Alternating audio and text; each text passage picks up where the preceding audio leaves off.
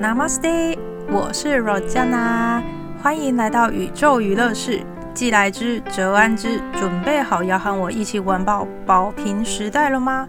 让我们一起精进，保持觉知，和我们最原始宇宙的能连接起来，好好的体会并享受这一连串已发生、正发生、将发生在我们生活周遭的机缘吧。Let's go！go！Hello，今天要跟大家分享的这本书呢是《圣经预言书》，它是美国作家詹姆斯·雷德菲在一九九三年所出版的小说，台湾于一九九五年出版。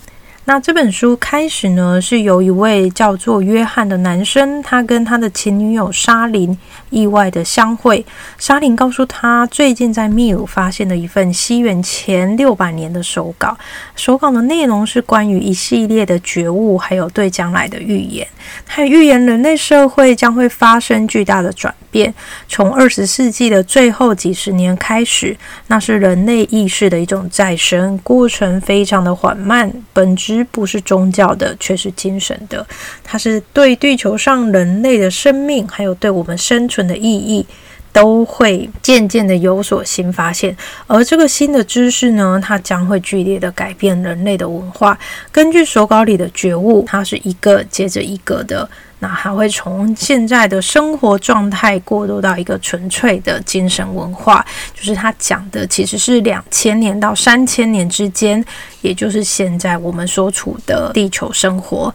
那这个时候将出现一个新的精神文化，它会彻底的改变我们的生活形态，还有我们生存的意义。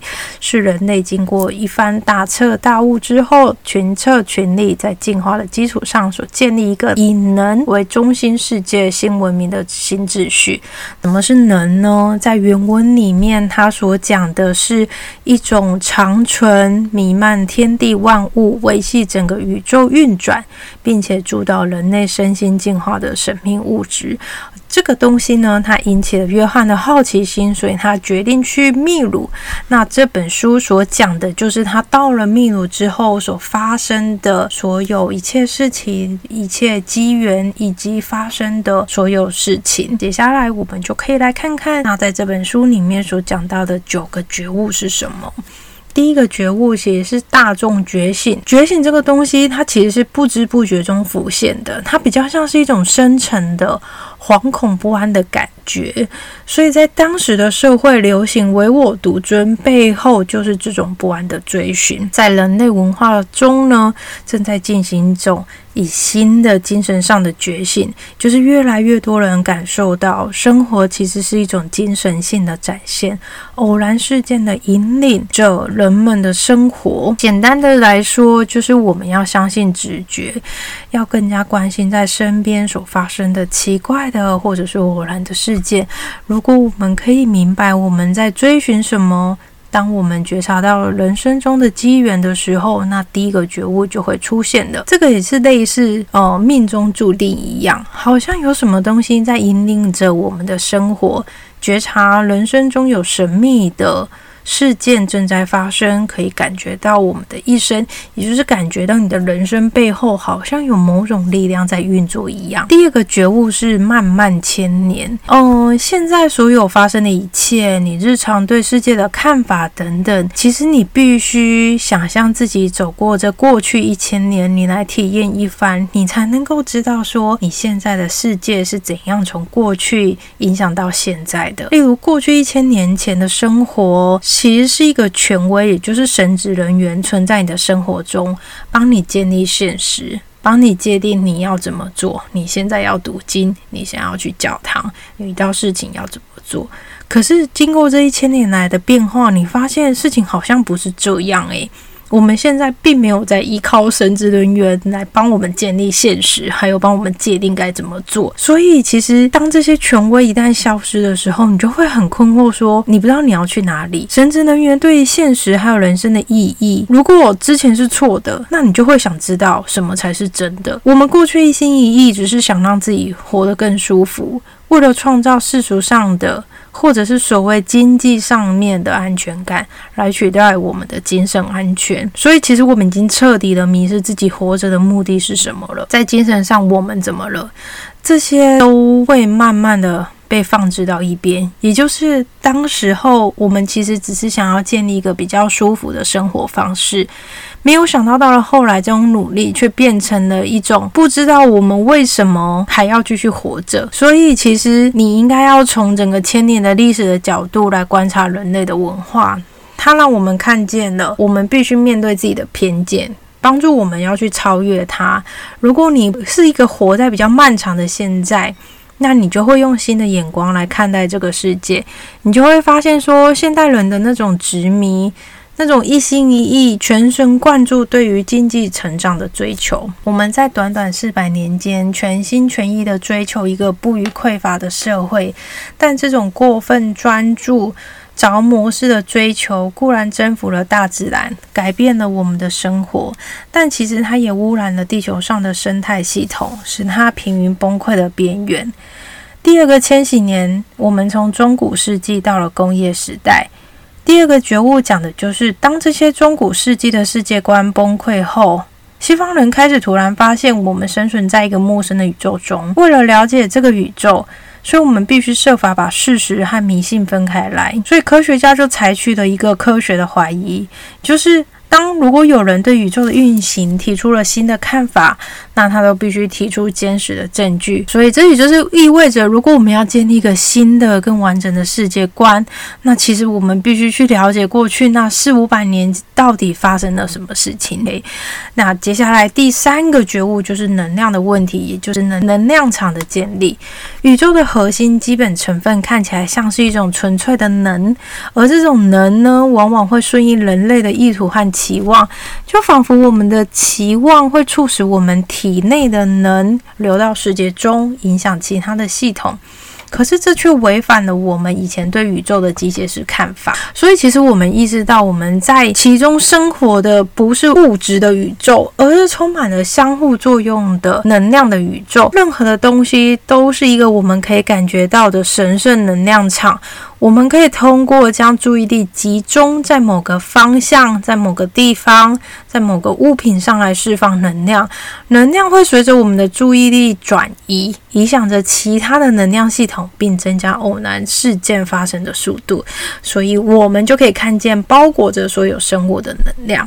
那你现在就知道，说宇宙其实是一种充满活力的能所构成的，而这种能可以维系我们的生命，回应我们的期望。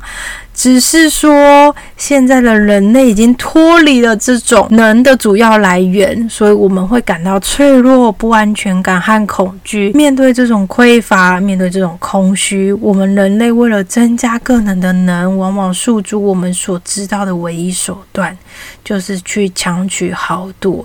而这种无意识的竞争，带来了无穷的烦恼和冲突。第四个觉悟其实是权力之争。那这边所讲的就是。为了获得能量，我们常常强迫他人注意我们，并给予我们能量，也就是我们学着去控制和支配他人，以得生存。当我们成功的控制他人给我们能量的时候，我们会感觉到更有力，但是其他人也会因此变得更加虚弱啊。有时呢，他们还会进行反击。所以，对于人类身上本身已经稀少能量的争夺，导致了人跟人之间所有的冲突。紧接着，第五个觉悟是神秘的信号。那人类对长久以来啊被称为玄秘意识的现象呢，其实它会有新的突破，而这种意识将普遍被接受为一种可以长时间的生活方式。这种经验，它会成为消除人间冲突的关键。而透过这样的经验，人类可以从其他的来源取得所需要的能源。而这个能源，人类会学会如何开发。所以，我不晓得你们有没有发现，就是。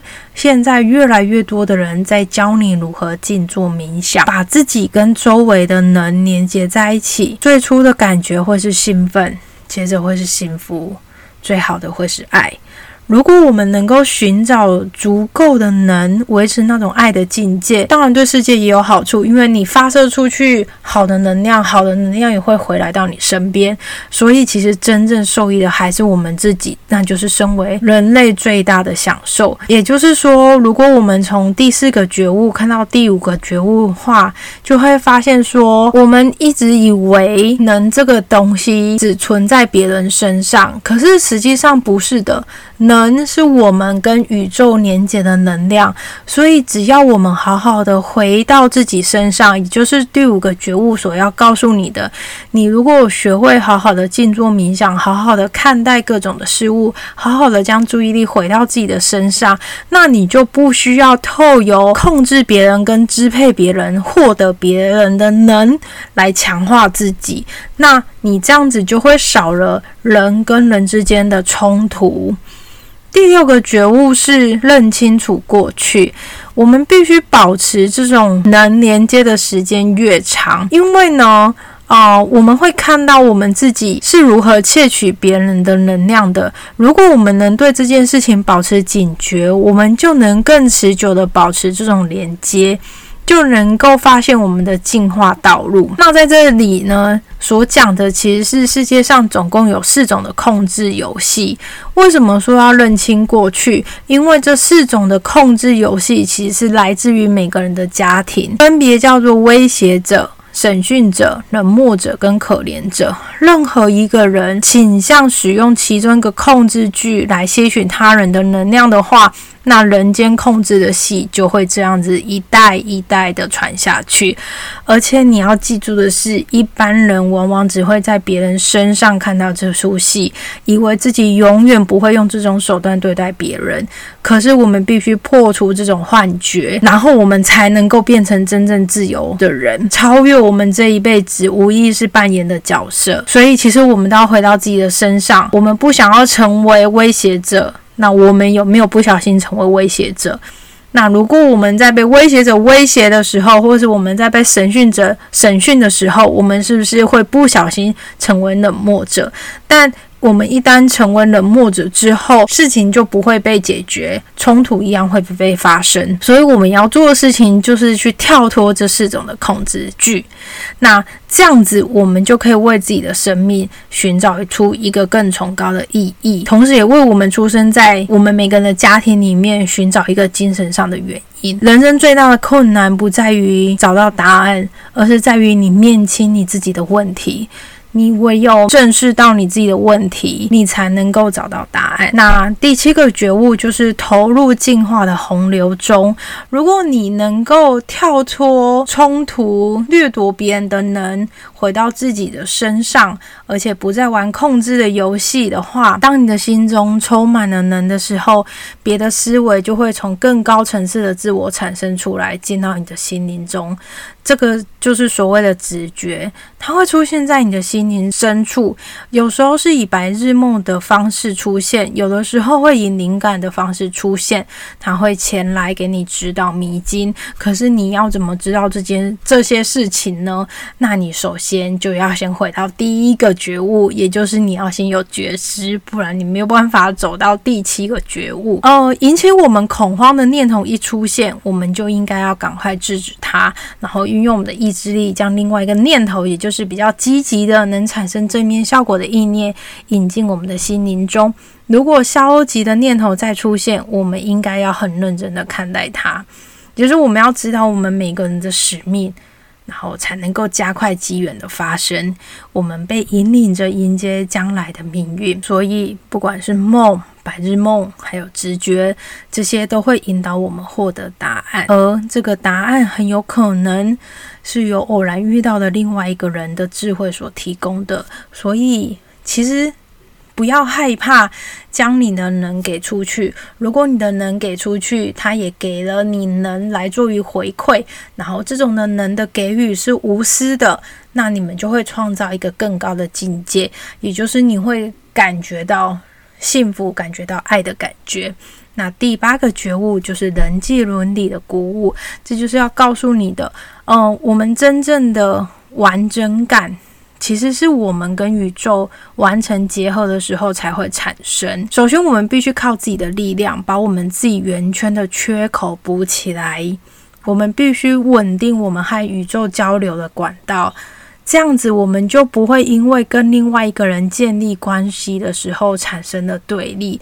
就是我们依然可以拥有浪漫的爱情，可是你要知道，你的缺口，你人生的缺口，并不是靠对方给予你的，你的缺口应该是靠我们自己的力量去跟宇宙结合完成的。这就是刚刚所说的，当你给出了能之后，别人也可以将他的能给予。你，那你才会两个人互相一来一回、一来一往的建立往上更高的层次。但如果你靠的是依赖、靠的是迷恋的话，那这个时候你的能就会很容易有缺口，那这个缺口就很容易开始再回到过去的所谓的掠夺。啊，你有可能再回到控制的游戏，所以其实如果我们可以开始去投射这种能，不带任何条件或者是意图，只是单纯的等待对方带着讯息，那相互迷恋一开始其实也是这样，所以你只要小心，不要让它变成成为控制游戏就可以了。所以还是要持续的告诉自己，要靠我们自己的力量，把我们的圆圈的缺口给补起来。嗯，最后一个觉悟其实也不是最后一个觉悟，是这本书讲到了最后一个觉悟，是新兴文化，也就是机器人的时代。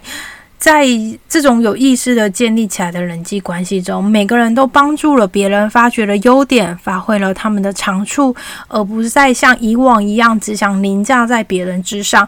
我们讲的凌驾在别人之上，就是前面讲的能的夺取、争夺。所以，下一个千年，人类经历了有意识的进化之后。我们会有什么样的改变呢？书中其实有提到一些事情哦，例如说人类会自动减少人口的数目，那它会让每个人都居住在地球上能量最丰沛、风景最优美的地区。我们所需要的生活必需品，包括食物、衣服和交通工具，都会全部被自动化，每个人都可以被享用，不需要经由金钱这个货币来做交易。我相信这件事情应该已经有不少人有听到了。在未来的时代，金钱货币其实只是一种物质的东西。当你所有的东西都被自动化，每个人都可以享用的时候，你给出去的能，其实它还会有更多的东西回馈到你自己的身边来。所以，我们人生的目的就会变成追求自己身心的进化，而在这种追求中，我们就会获得深层的喜悦和满足。当觉醒的人群达到决定性的数量的时候，人类就会开始经历自我的反省和检讨，就会发现大自然原来是那么的充满灵气，整个林木、山川、河川都会变成伟大的神殿。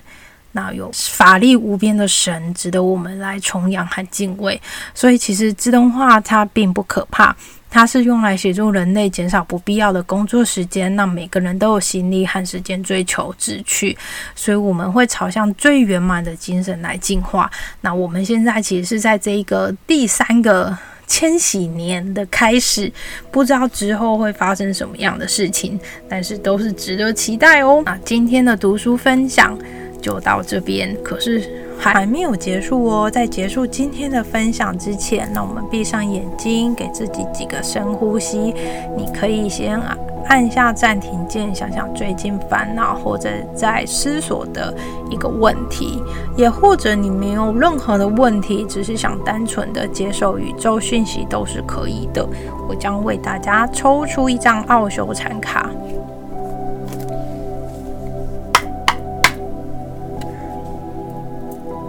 备好的话，就可以慢慢的将你的意识带回来喽。